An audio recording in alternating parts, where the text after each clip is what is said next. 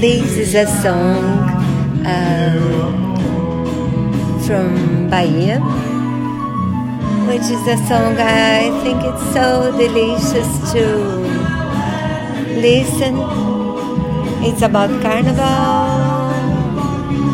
He says that he's singing along a big band in carnival, and I just think it's a song you'd like to